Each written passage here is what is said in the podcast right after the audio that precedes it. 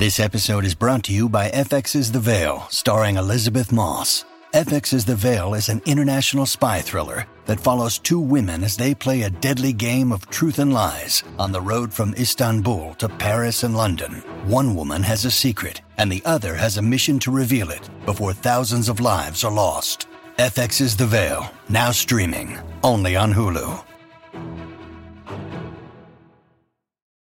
When you need mealtime inspiration, it's worth shopping Kroger, where you'll find over 30,000 mouthwatering choices that excite your inner foodie. And no matter what tasty choice you make, you'll enjoy our everyday low prices, plus extra ways to save, like digital coupons worth over $600 each week. You can also save up to $1 off per gallon at the pump with fuel points. More savings and more inspiring flavors make shopping Kroger worth it every time. Kroger, fresh for everyone. Fuel restrictions apply. Look, Bumble knows you're exhausted by dating. All the must not take yourself too seriously and 6 1 since that matters. And what do I even say other than hey? well, that's why they're introducing an all new Bumble with exciting features to make compatibility easier, starting the chat better, and dating safer. They've changed, so you don't have to. Download the new Bumble now. Hola, esto es New Books Network en español. Bienvenidos a un nuevo episodio del canal de historia de New Books Network en español. Mi nombre es Diana Méndez y en esta ocasión nos acompaña un invitado muy distinguido. El doctor Stefan Rinke, profesor del Instituto de Estudios Latinoamericanos de la Universidad Libre de Berlín. El doctor Stefan es autor del libro América Latina y la Primera Guerra Mundial, una historia global esta obra, originalmente escrita en alemán, fue publicada en 2015 por la editorial Campus, traducida al inglés en 2017 por Cambridge University Press y en 2019, bajo el sello editorial del Fondo de Cultura Económica, se imprimió en México la traducción al español. A lo largo de siete capítulos, este volumen se dedica al examen de las asociaciones y connotaciones específicamente latinoamericanas sobre la Primera Guerra Mundial, es decir, a la identificación de experiencias múltiples y de cambios en los patrones interpretativos y de visiones del mundo. Bienvenido, doctor Estefan. Muchas gracias. Muy buenos días. Le agradezco mucho que nos acompañe en este espacio y enriquezca esta serie de podcasts con su conocimiento y experiencia en el campo de la historia global y los estudios latinoamericanos. Antes de comenzar, quisiera pedirle que nos comente algunos aspectos centrales de su libro. Por ejemplo, ¿cómo fue que se tramó? Muy bien. Uh, este libro uh, ha sido un proyecto uh, que tuve conmigo por muchas décadas. Um, en los años 90 eh, preparé una tesis doctoral sobre relaciones entre la Alemania de la República de Weimar y América Latina. Y en esta época, escribiendo mi tesis, me di cuenta del impacto que eh, tenía la Primera Guerra Mundial en el mundo latinoamericano y quería añadir otro capítulo a mi tesis doctoral. Pero en este momento mi tutor, Hans-Joachim König, eh, un eh, historiador muy distinguido, eh, me dijo que mejor no añadía otro capítulo más a una tesis que ya era bastante grueso y al final tenía 800 páginas. Y él, él, me recomendó guardarme todos estos materiales que tenía y hacer un proyecto postdoctoral de esto. Bueno, en em, el tiempo siguiente, después de mi doctorado, tuve eh, muchas, muchos otros proyectos que eh, preparar y cuando em, el año 2014, con el centenario de la Primera Guerra eh, estaba acercándose, me recordé de, las, de, todos estos materiales que ya, que ya eh, coleccionado en una época anterior.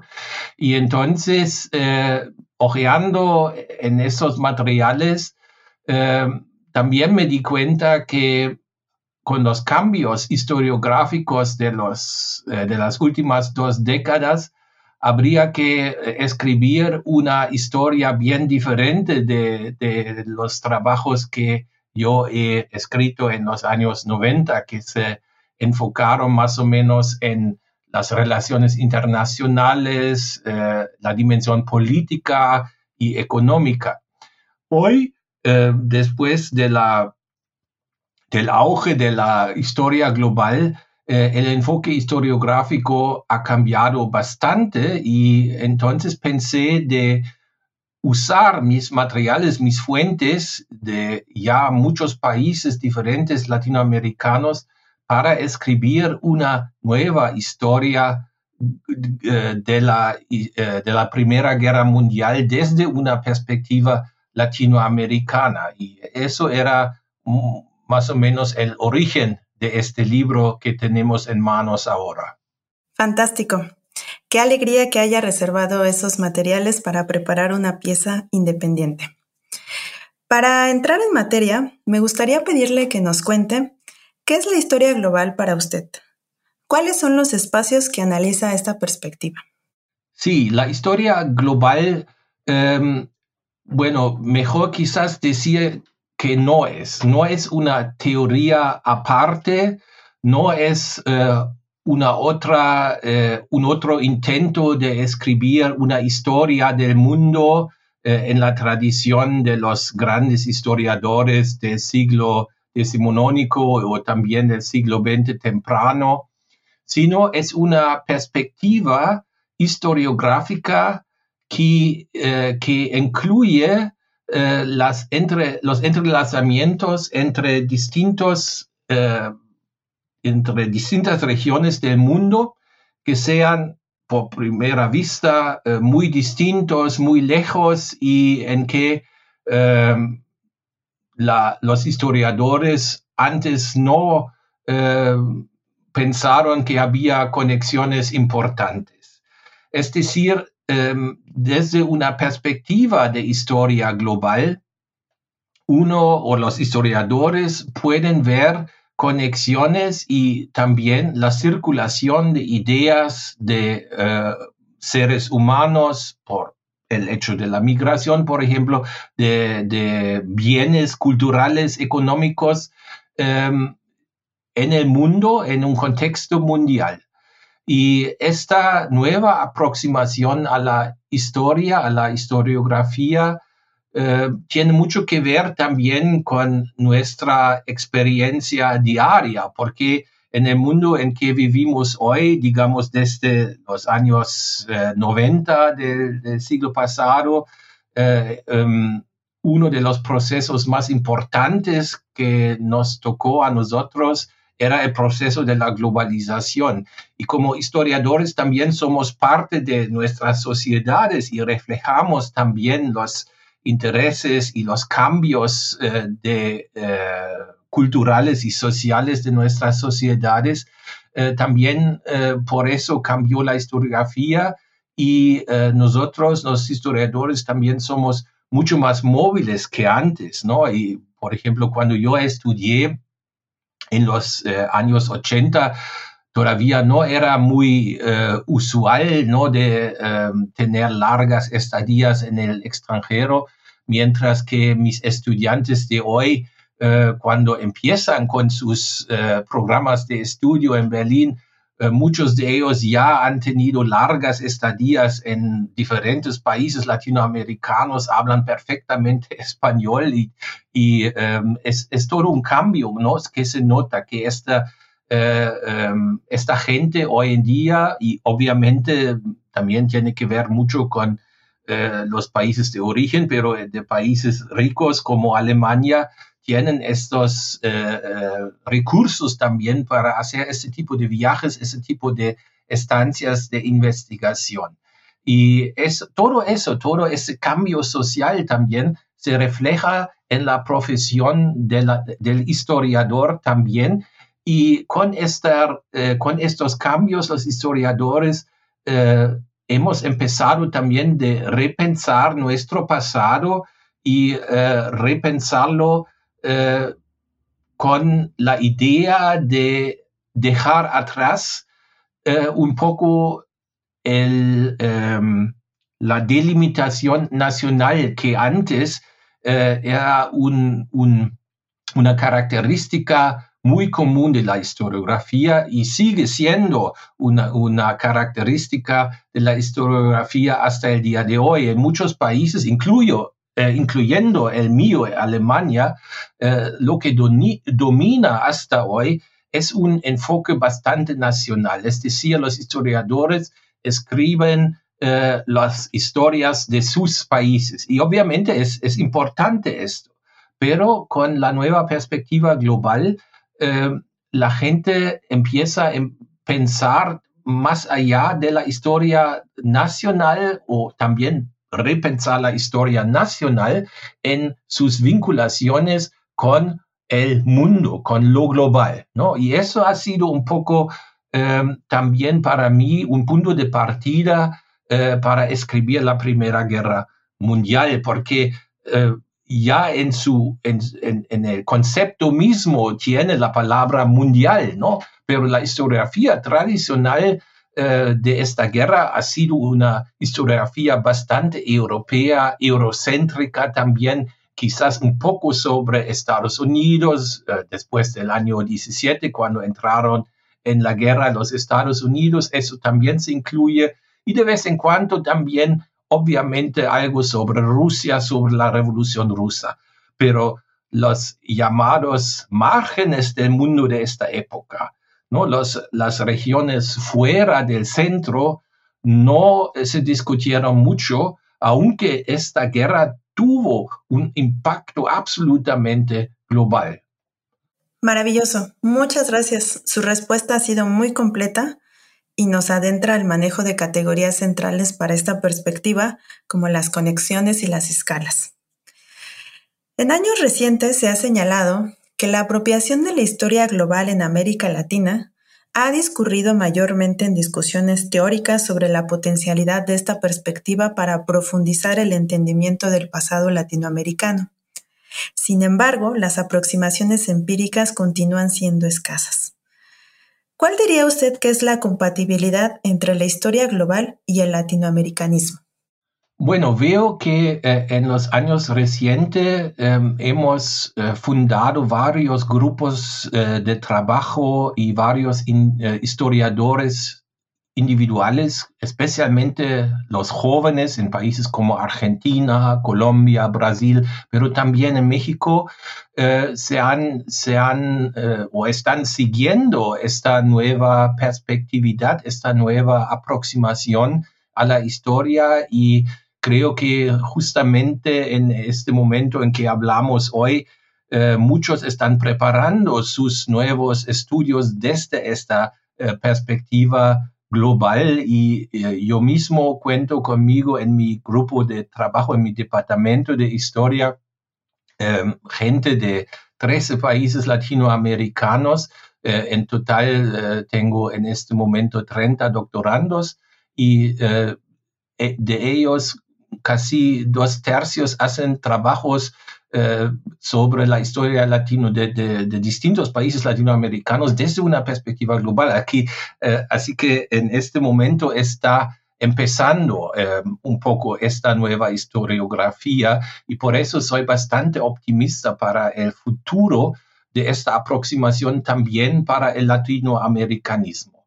Pero obviamente también hay límites y hay límites y peligros el gran peligro de, la aproximación eh, de historia global es el peligro del, eh, digamos, del, bueno, imperialismo cultural sería demasiado fuerte, pero de, una cierta, eh, de un cierto anglocentrismo entre esta aproximación.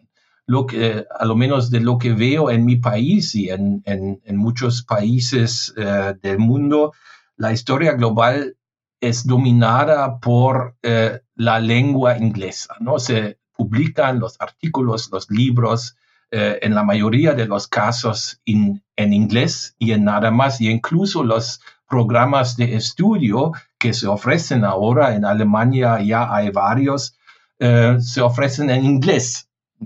Y obviamente eso em, es una gran ventaja para los eh, eh anglohablantes, ¿no? Pero em, también es eh, algo excluyente em, a otros pueblos, a otras sociedades en donde el inglés no es la primera lengua. la otra cosa que delimita el acceso a la historia global es obviamente el problema de los recursos materiales para hacer historia global, eh, un individuo necesita viajar, necesita eh, visitar archivos en diferentes países y por eso, para hacer esto, se necesitan recursos, se necesita dinero. ¿No? Y yo sé que especialmente para muchos de mis colegas en distintos países latinoamericanos es bastante difícil hacer este tipo de viajes de investigación. Además, en, países eh, de la región, eh, en las bibliotecas, eh, las colecciones se enfocan normalmente en las cosas nacionales. Otra vez podemos ver aquí em, el nacionalismo académico, digamos, en las colecciones de las bibliotecas. Y para alguien, por ejemplo, en Buenos Aires que quiere estudiar la historia colombiana, será bastante difícil eh, encontrar la literatura eh, eh, relevante en una biblioteca bonaerense. y por ello, muchos de, estos colegas van, por ejemplo, a Berlín, donde con el Instituto Iberoamericano existe la segunda biblioteca más grande del mundo sobre América Latina, sobre la historia de América Latina. Por eso es también un centro de, de contactos y de conexiones y eh, donde hay un, un gran intercambio eh, de ideas, pero no todos pueden hacer eso, obviamente.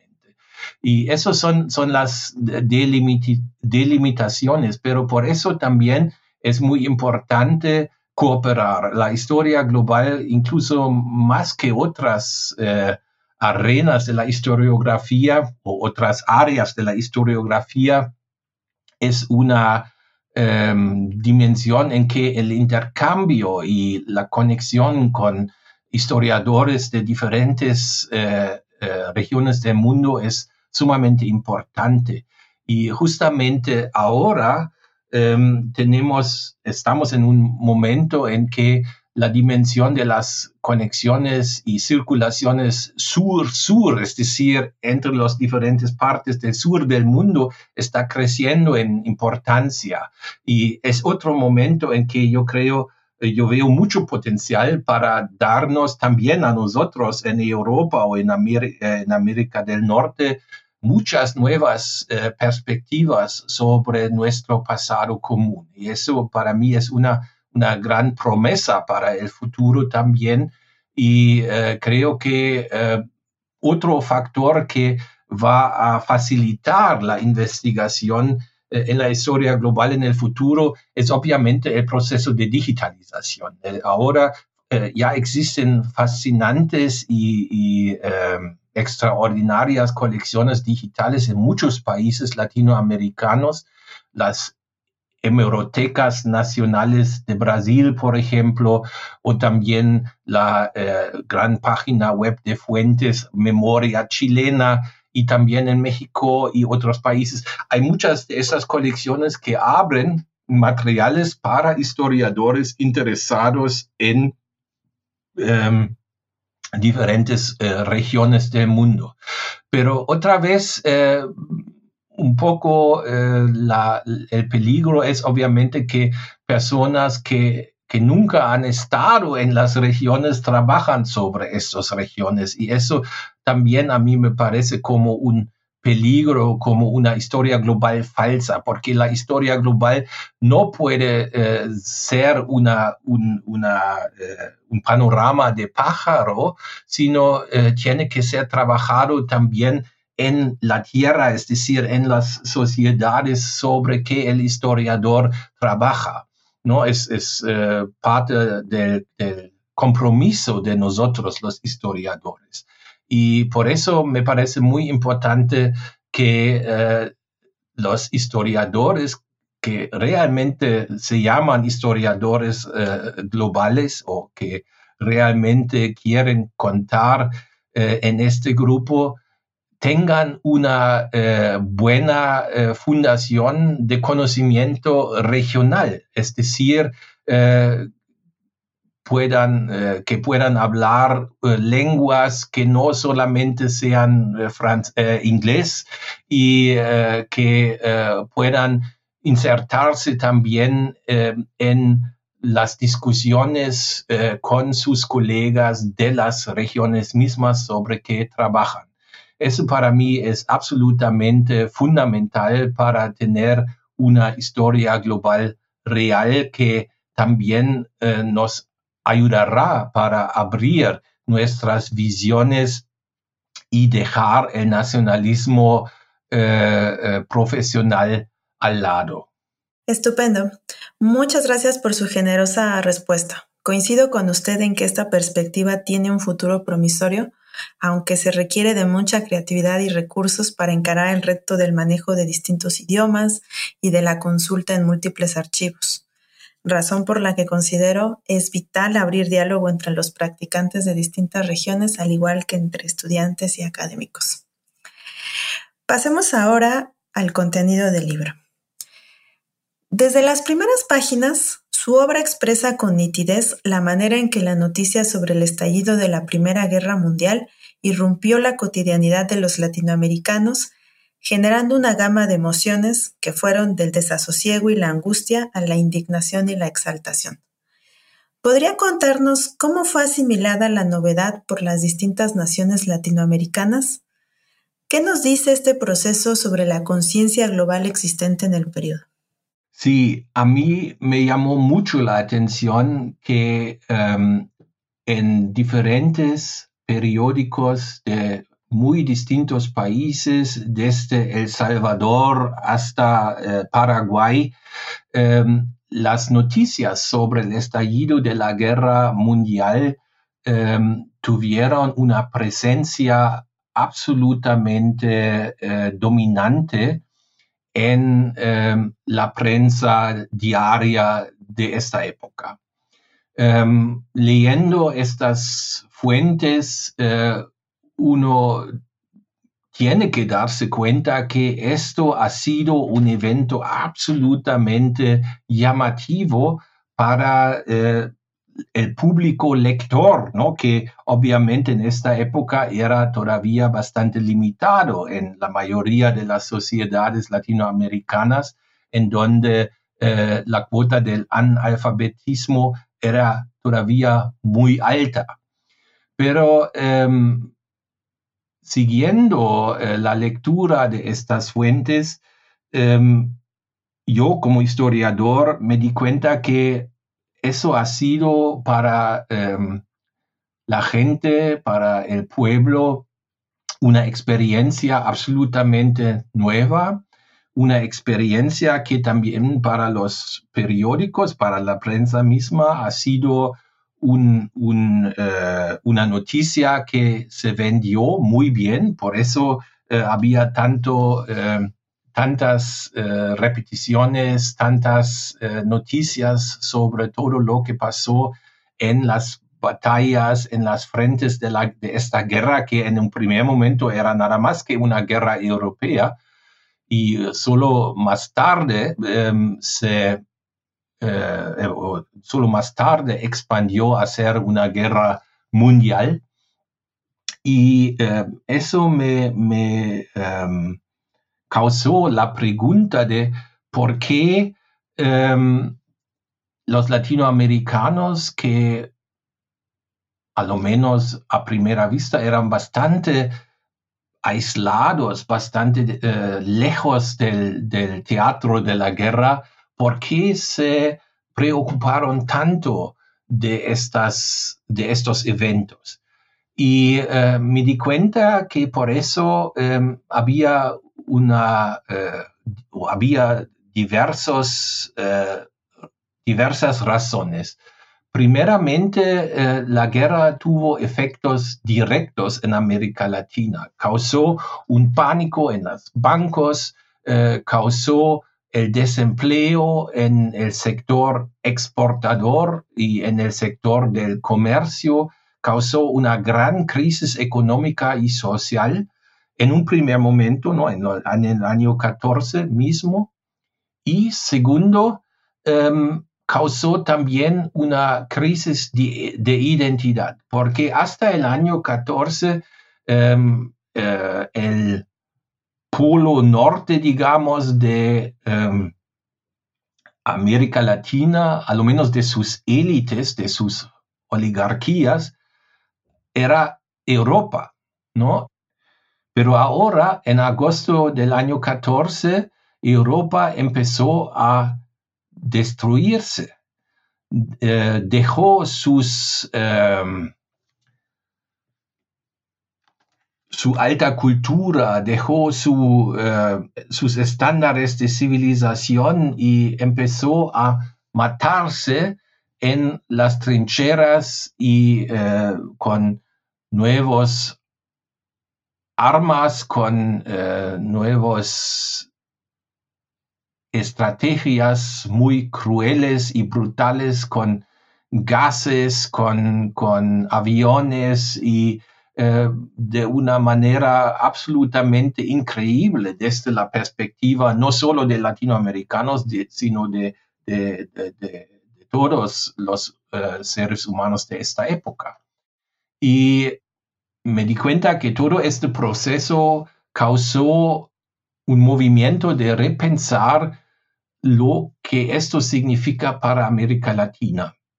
Y en eso había eh, diferentes respuestas.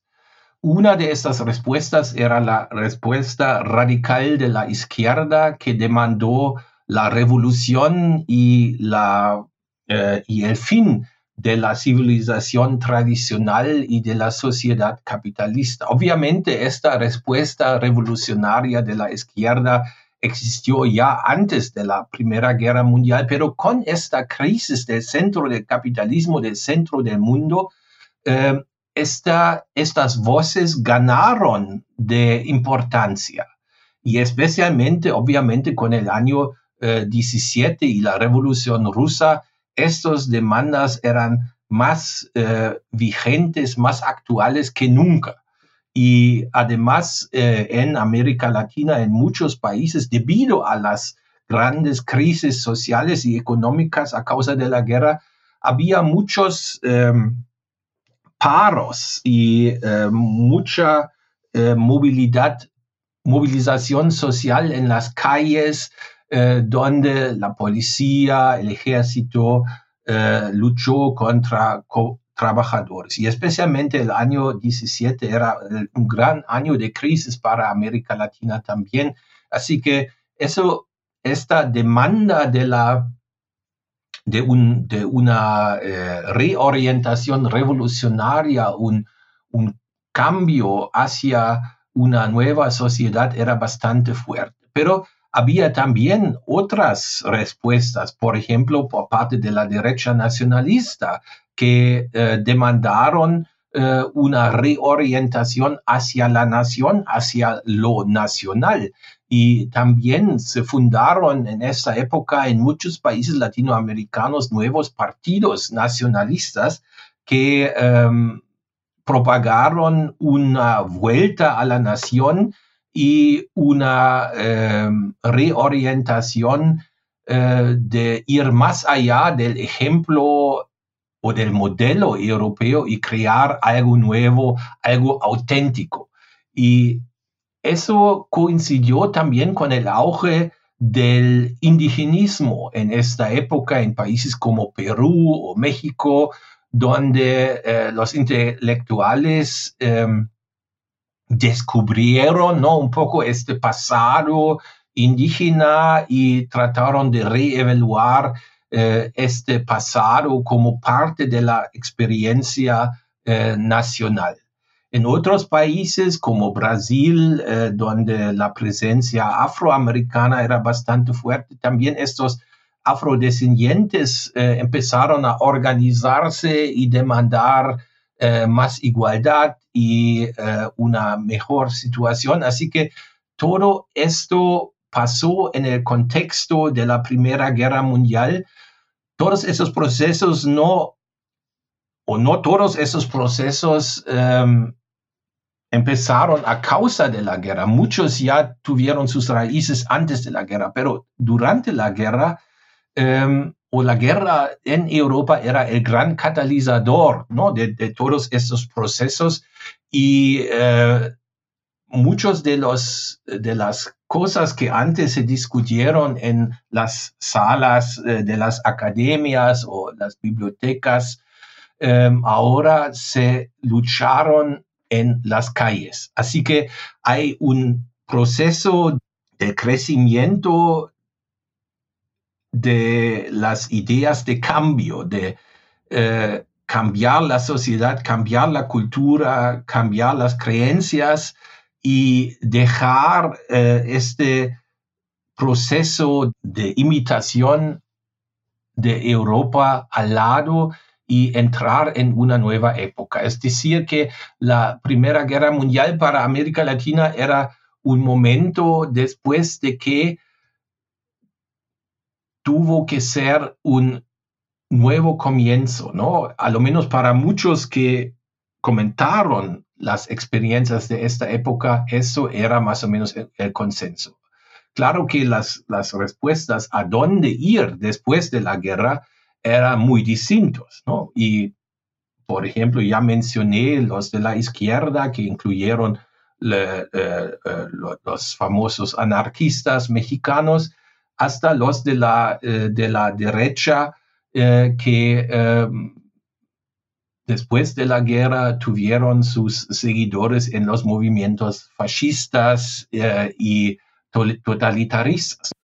This episode is brought to you by Shopify. Whether you're selling a little or a lot, Shopify helps you do your thing, however you cha-ching. From the launch your online shop stage, all the way to the we just hit a million orders stage. No matter what stage you're in, Shopify's there to help you grow. Sign up for a $1 per month trial period at shopify.com slash special offer, all lowercase. That's shopify.com slash special offer. This episode is brought to you by La Quinta by Wyndham. Your work can take you all over the place, like Texas. You've never been, but it's going to be great because you're staying at La Quinta by Wyndham. Their free bright side breakfast will give you energy for the day ahead. And after, you can unwind using their free high speed Wi Fi. Tonight, La Quinta. Tomorrow, you shine. Book your stay today at lq.com. Muchas gracias por su fina respuesta. Sin duda es destacable la manera en que se imbrincaron distintas conflictividades en el marco temporal y espacial de la Primera Guerra Mundial. No queda duda de que América Latina no fue la misma al término de esta. En seguimiento a su intervención, me gustaría destacar el increíble manejo que hace de las fuentes visuales en su investigación. De principio a fin, la narrativa que construye se integra con portadas de revistas emblemáticas de la cultura latinoamericana y caricaturas publicadas en prensa. Señala al respecto que una de las dimensiones de la Primera Guerra Mundial fue que se emplazó como una guerra de las imágenes. ¿Podría contarnos más a este respecto? Sí, con mucho gusto. Eh, a mí me parece que esta época de la eh, del siglo XX temprano todavía se ha estudiado poco desde la perspectiva de la eh, cultura visual, aunque esta época es la que vive la, el auge de nuevos medios que por primera vez tuvieron la posibilidad de replicar imágenes mecánicos, fotografías, grabados, caricaturas, de una manera masiva y distribuir estas imágenes en sus sociedades que, como ya mencioné, eran todavía bastante analfabéticas. Pero obviamente las imágenes, estas caricaturas eran y fotografías eran entendibles para personas que no eh, eran alfabetizados, ¿no? Así que con las imágenes eh, los medios modernos de esta época y entre estos medios modernos no cuento solamente los periódicos y las revistas, sino también el cine, el cine mudo y el cine con voz em, un poco más tarde. Em, estos medios presentaron imágenes de una manera masiva y eh, en esta época de los años 14 eh, hasta 18, incluso después, lo que presentaron en la mayoría de los casos eran imágenes de los teatros de guerra en Europa. Y eso me llamó mucho la atención porque antes, aunque también había eh, una, una, una manera de informar sobre conflictos en Europa, otras regiones del mundo, por ejemplo, eh, la famosa guerra entre Estados Unidos y España eh, eh, y, Cuba ¿no? en, en 1898-99, em, no tenía la misma cobertura mediática que esta Primera Guerra Mundial. ¿no?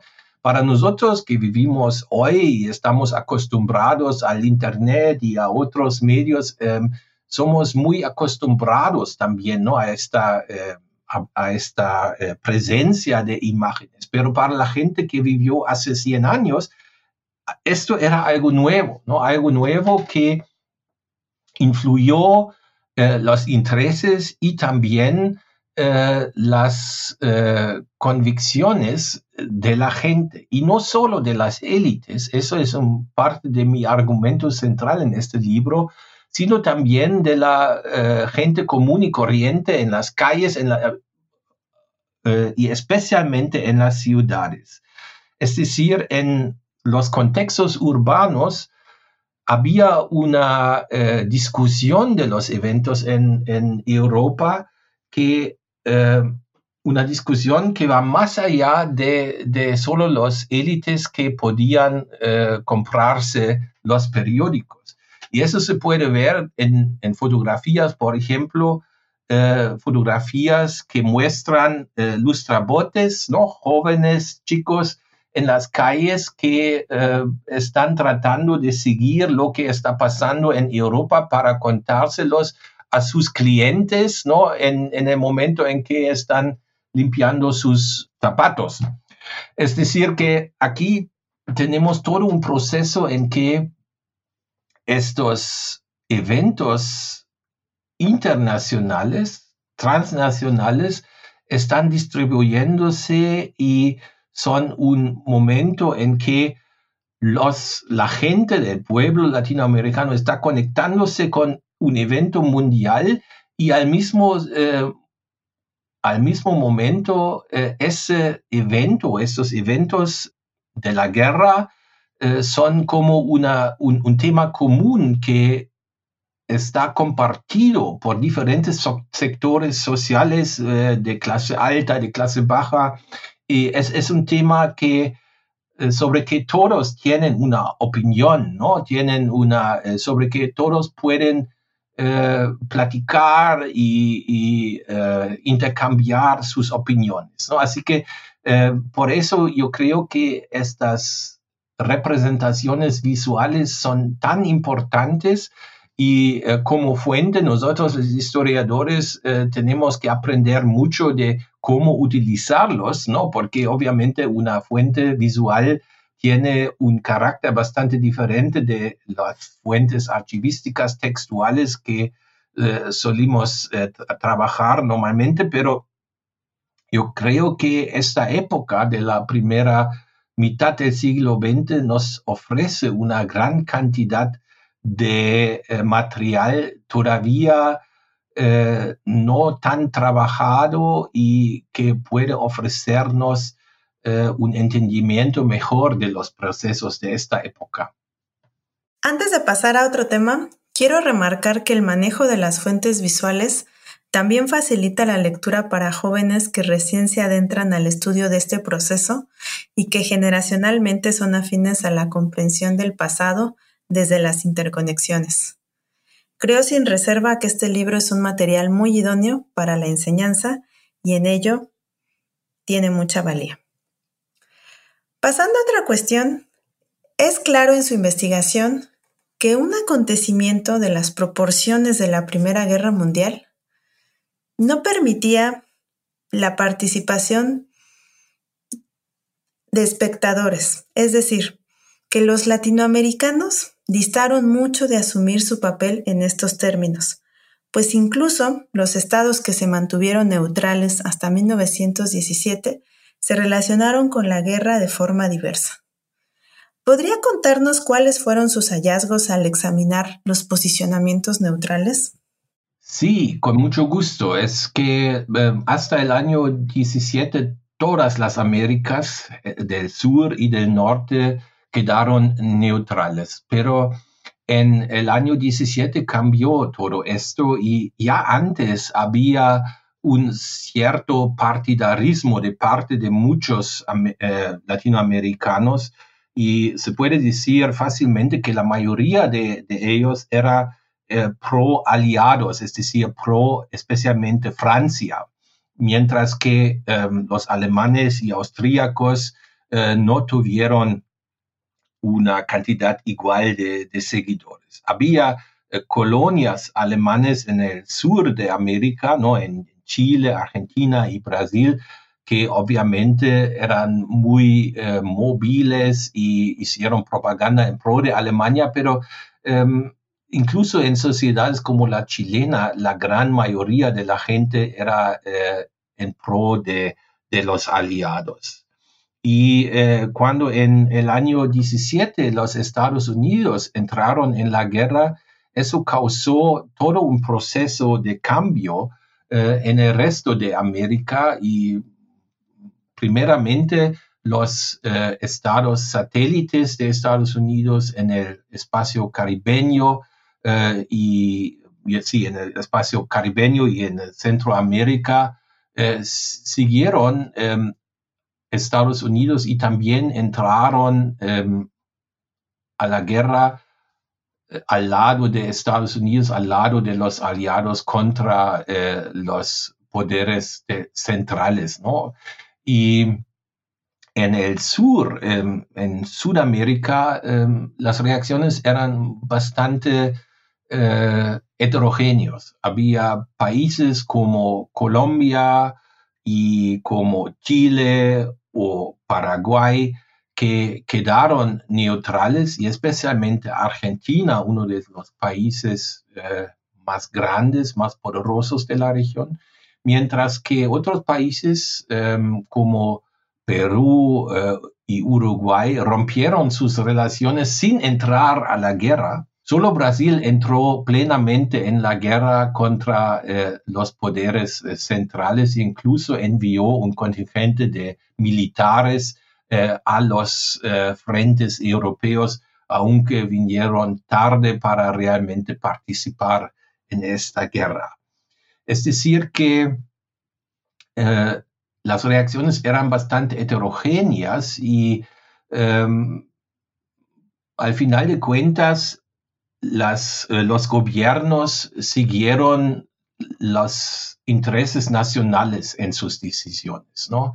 Por ejemplo, en el caso argentino había una gran discusión historiográfica sobre em, en qué sentido el gobierno del, entonces presidente Irigoyen era influido por eh, los diplomatas alemanes en no entrar en la, en la guerra al lado de los aliados. Pero al final de cuentas, su decisión era basado en los intereses de su país, ¿no? Y em, desde este punto de vista, eh, no era recomendable entrar en, una guerra tan lejana.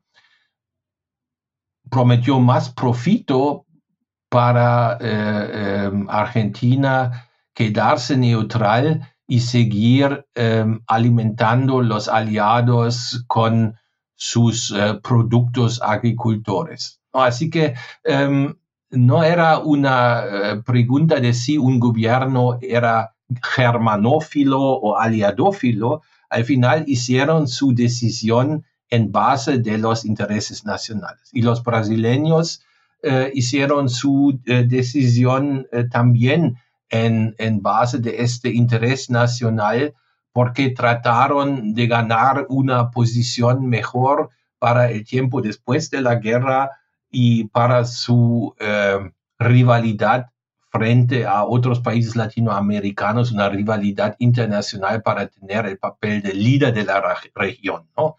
Y eso era una de las, de las razones centrales por qué entraron en la guerra. Es decir, que evaluando estas decisiones, los historiadores tenemos que dejar al lado esta eh, vieja eh, categoría de germanofilia o aliadofilia y pensar mucho más desde la perspectiva de los distintos países. Muy de acuerdo con lo que has señalado. Para ir cerrando nuestra entrevista, quisiera pedirle que nos comente brevemente la manera en que el ingreso de Estados Unidos al conflicto transformó estas dinámicas regionales.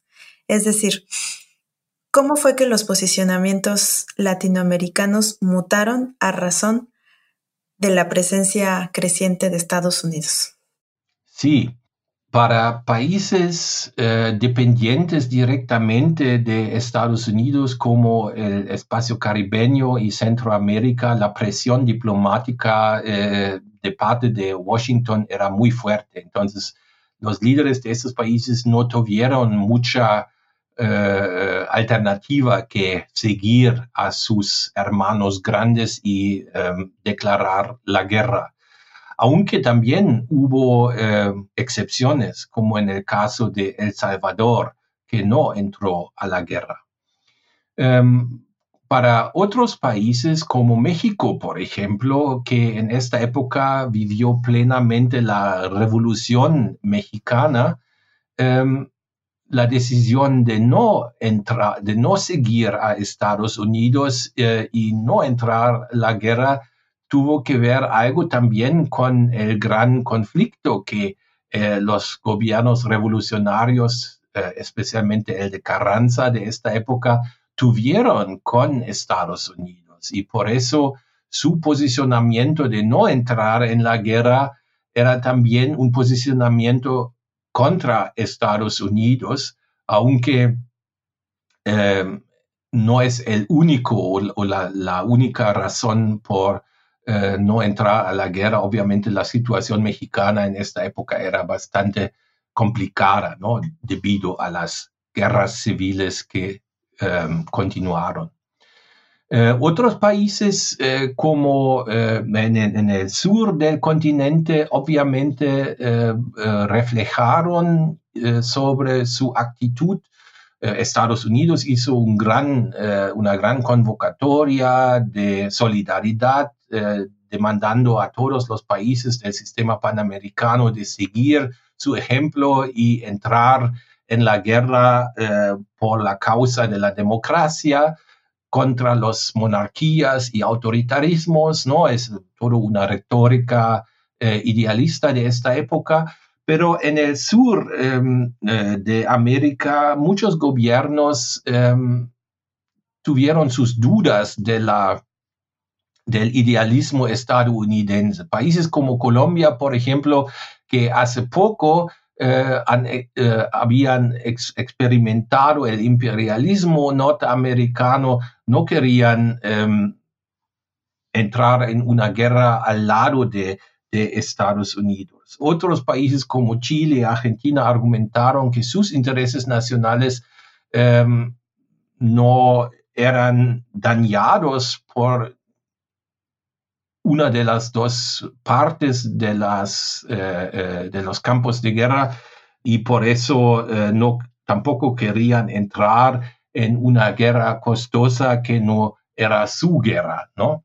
Y bueno, en el caso de, de los países más pobres como Paraguay y Bolivia o también el pequeño país Uruguay, las eh, reacciones eran, eran diferentes y siempre tuvieron que ver mucho más con, con, las, eh, eh, con los intereses nacionales que con la presión norteamericana. Es decir, aunque Estados Unidos realmente ya en esta época eran un, un eh, poder central y hegemónico en la región, todavía no tenían el mismo poder de, presionar a todos los países em, de la región de seguir su ejemplo, como por ejemplo en los años 30 o 40 en el contexto de la Segunda Guerra Mundial.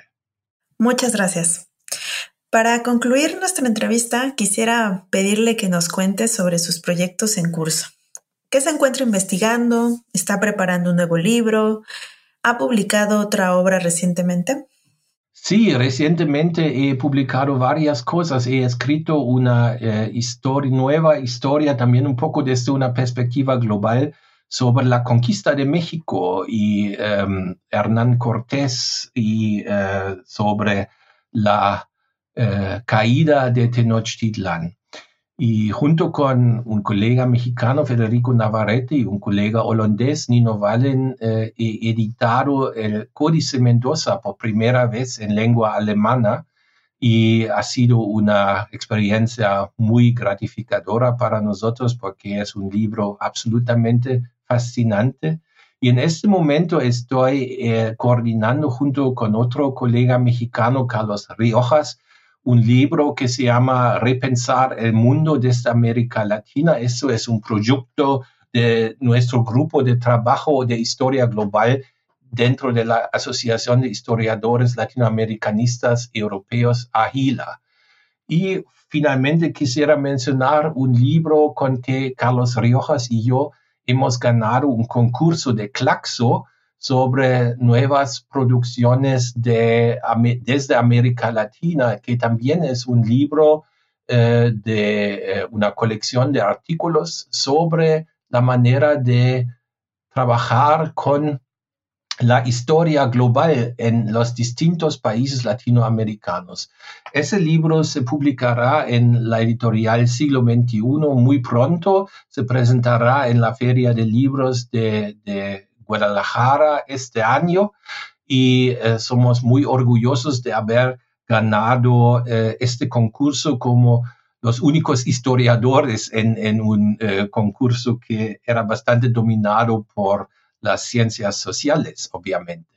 Pero yo creo que con todo eso en el futuro podemos contribuir a instalar estas discusiones sobre historia global en América Latina. Y finalmente quisiera mencionar también que soy fundador y director del primer Colegio Internacional de Graduados mexicano-alemán que se llama eh, Temporalidades del Futuro, en que estamos investigando interdisciplinariamente eh, sobre la manera de pensar y actuar el tiempo, de aspirar hacia el futuro, de preparar para el futuro, no solo en la, eh, en el tiempo de hoy, sino también en el pasado latinoamericano. Y en ese proyecto tenemos eh, doctorandos y postdocs de, todos los países latinoamericanos y estamos ofreciendo también eh, eventos y conferencias y a los que están interesados en, en este tipo de de eh, eventos y discutir con nosotros, les invito de contactarnos en nuestra página web, temporalidades, temporalities of future, y, eh, em, y contactarnos directamente para nosotros sería muy interesante. Qué increíbles proyectos. Lo felicito por la edición de estos libros. Quedamos a la tarea de acercarnos a los ya publicados, a la expectativa de lanzamiento del nuevo material y por supuesto de familiarizarnos con el proyecto Temporalidades del Futuro. Muchas gracias por concederme esta entrevista, doctor Estefan. Sus respuestas han sido muy ilustrativas y no tengo duda de que ha animado la lectura de este magnífico volumen, América Latina y la Primera Guerra Mundial, una historia global. Además de lo ya dicho, quisiera agregar algunas palabras a modo de despedida. Sí, antes que nada, muchísimas gracias, Diana. Ha sido para mí un enorme placer y también un honor estar presente por primera vez en esta fantástica, este fantástico eh, blog que me, gusta mucho y que creo que es eh, eh, extraordinario, lo voy a recomendar a todos mis estudiantes y nuestros grupos y mis colegas también y ojalá tenga mucho éxito en el futuro también. Muchas gracias. Muchísimas gracias, doctor Estefan. Nosotros estamos muy felices de que este proyecto, New Books Network, haya abierto recientemente su canal en español y que esto pues apoye la difusión de la obra publicada en este idioma. Le deseamos mucho éxito en la realización de todos sus planes y esperamos escucharlo nuevamente en este espacio. A quienes nos escuchan, les agradezco por su atención y hasta la próxima. Gracias por escuchar New Books Network en español.